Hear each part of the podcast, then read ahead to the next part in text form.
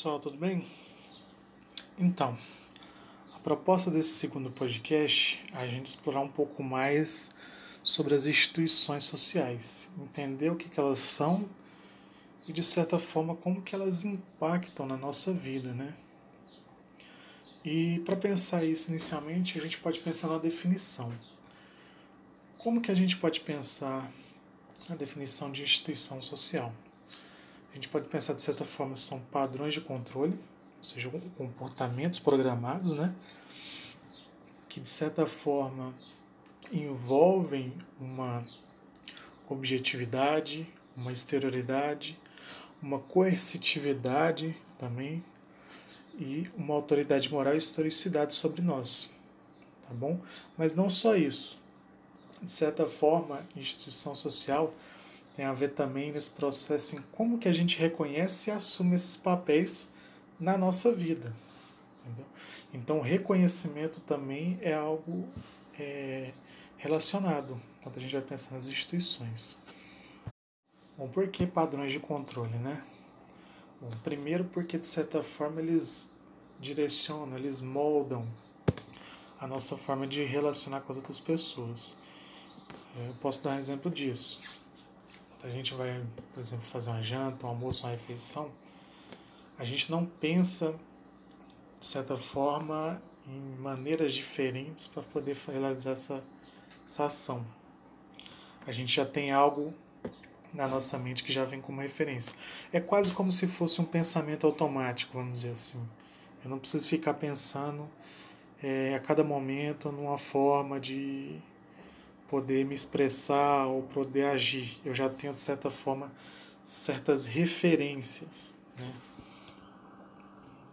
Então, por exemplo, quando eu vou sair de um lugar, eu não preciso ficar pensando numa forma específica para poder, é, para cada pessoa onde eu dou onde sair, é, eu me expressar. Eu posso falar um tchau, eu posso falar, pedir uma licença e sair do local. Eu já tenho uma certa referência, né? um certo padrão. Então, quando a gente está falando de instituições sociais, os padrões e o reconhecimento deles, vamos dizer assim, seria a essência das instituições sociais. É por meio delas que se baseiam essas relações aí na nossa vida. Bom, por que, que de certa forma as instituições sociais elas são exteriores a nós? Porque a existência delas não, não estar é, no plano das nossas vontades. O que, que eu quero dizer com isso? Eu quero dizer que, por exemplo, que se a gente pensasse, por exemplo, que o Estado, a escola, a polícia é, é, não existissem, eles deixariam de, de existir? Provavelmente não. E a resposta vem com um outro elemento também que está presente nas instituições, que é o que? A objetividade elas não deixam de existir porque há um reconhecimento coletivo delas. Então, mesmo se eu pensasse na minha cabeça que elas não existissem, outras pessoas entenderiam o reconhecimento delas. Entendeu? Vem nesse sentido a ideia de exterioridade e objetividade nas instituições. É, e um outro ponto também importante para pensar especificamente na objetividade é de que há esse reconhecimento e esse reconhecimento ele vem de uma maneira específica, né? Por isso que de certa forma quando a gente pensa na gramática a gente pensa numa gramática certa e numa errada, porque existe um padrão ali é, de referências que a gente tem, né? E a gente define a partir delas se essa questão está errada ou não, se é A ou se é B, né? E isso vai até da questão é, do plano das regras, né? Dizer se, é uma, se você está ou não cometendo infração, porque de certa forma você desviou da regra, do padrão, certo? Até mesmo em questões da moda, né? Se eu estou ou não na moda, de certa forma, é, é esse padrão de controle que meio que determina isso que coercivas? Né? Por que, de certa forma, as instituições são coercivas a nós? É, isso se dá pelo fato de que, principalmente no início da nossa vida, muitas vezes a gente não tem a possibilidade de escolha. dessas instituições, né?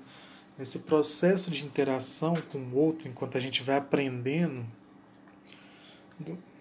esse mundo que os adultos vão apresentando para a gente, e não só isso, reconhecendo aquilo para a nossa vida como importante, é, muito disso é, a gente não consegue escolher.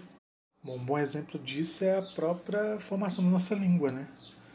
A gente não teve escolha, não, teve, não nos deram a possibilidade de, de escolher um outro idioma. A gente teve que aprender o idioma português, principalmente por uma questão de necessidade até, para entender é, nessa, nesse processo de interação entre nós e os adultos, né, na fase pequena, para a gente entender esse mundo dele, a gente também precisou entender a linguagem a linguagem deles, então a forma que eles se expressavam, a forma que eles se cumprimentavam, a forma como eles falavam. Então vem nesse sentido. E aí é um ponto interessante, porque não pensar coercitividade só do ponto de vista negativo, de uma pura imposição, mas também da necessidade para a interação. E esse também é até um ponto do porquê a gente não consegue se afastar dela. Né? Então a gente não consegue se afastar dessas instituições justamente por esse vínculo né?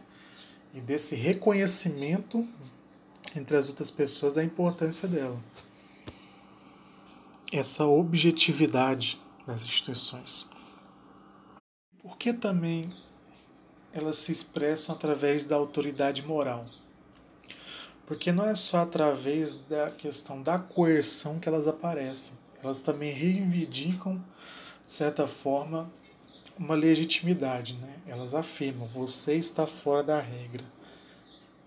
Né? Nesse sentido. Então, um bom exemplo disso que a gente pode pegar é do mau comportamento. Por que, que a gente fala com uma pessoa mal educada? Porque, de certa forma, ela fugiu daquela expectativa e de certa forma expectativa comum, né? Portanto, objetiva, que a gente se esperava daquele sujeito. A gente esperava que ele, quando eu cumprimentasse ele, ele me desse um oi, um bom dia, né? Então, assim, tudo aquilo que foge dessa regra, de certa forma, é, seria a, essa questão da autoridade moral das instituições. Não só isso, mas também o direito de reconhecer o indivíduo que está violando essas regras. E aqui regra não no sentido é, puramente da lei, tá? Aqui quando eu falo regra, pode ser qualquer entendimento coletivo que a gente tenha de algo, tá? Isso vai desde regras que estão surgindo, por exemplo, de comportamento social, né, no isolamento que a gente tem de usar máscara, por exemplo, evitar aglomerações, até mesmo questões da, da nossa própria relação com as outras pessoas, né? Quando a gente quebra de certa forma, através das nossas atitudes ali, uma confiança com alguém, né, com, com certas pessoas, ou até mesmo na própria questão do bom senso, né? Ou da vacilação, a gente pode usar esse termo. Os dois casos são o quê? Certa forma, uma quebra daquela expectativa atitude que se esperava ali naquele local, naquele momento.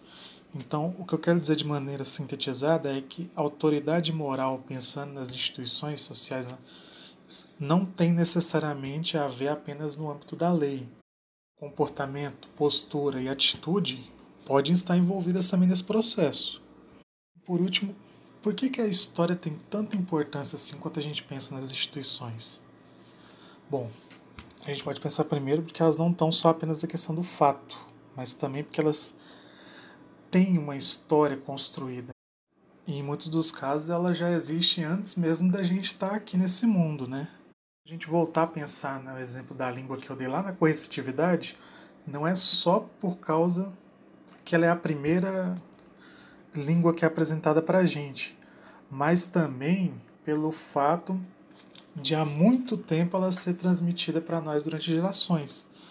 Então, quando a gente está pensando em historicidade na, nas instituições sociais, nós estamos pensando também nesse conhecimento que é passado ao longo do tempo. Bom, mas tudo isso que eu apresentei aqui significaria que as instituições sociais elas não se modificariam? Não. E isso, o próprio conceito, a gente pode extrair. Né? Porque se do ponto de vista existe um reconhecimento social das instituições, quanto ele não existe ou deixa de existir ou é colocado em xeque, é, essa própria instituição ela pode sofrer modificações, né? E até mesmo do ponto de vista da história, elas foram se modificando ao longo do tempo. Né? Os nossos comportamentos, a nossa forma de interagir com o outro já não é mais aquela de 10 anos atrás, 11 anos atrás. Né? A gente pode pensar na tecnologia, na forma que a gente se comunica com o outro. Já não é mais puramente presencial. Hoje a gente utiliza a tecnologia para se comunicar. Então a gente consegue falar com outra pessoa do outro lado do mundo, seja através de mensagem, seja através de um chat dentro de um jogo, seja através de uma rede social comentando. Então, nesse sentido, a mudança é totalmente possível, tá bom? Bom, era isso, pessoal. Um ótimo final de semana aí para vocês e bons estudos.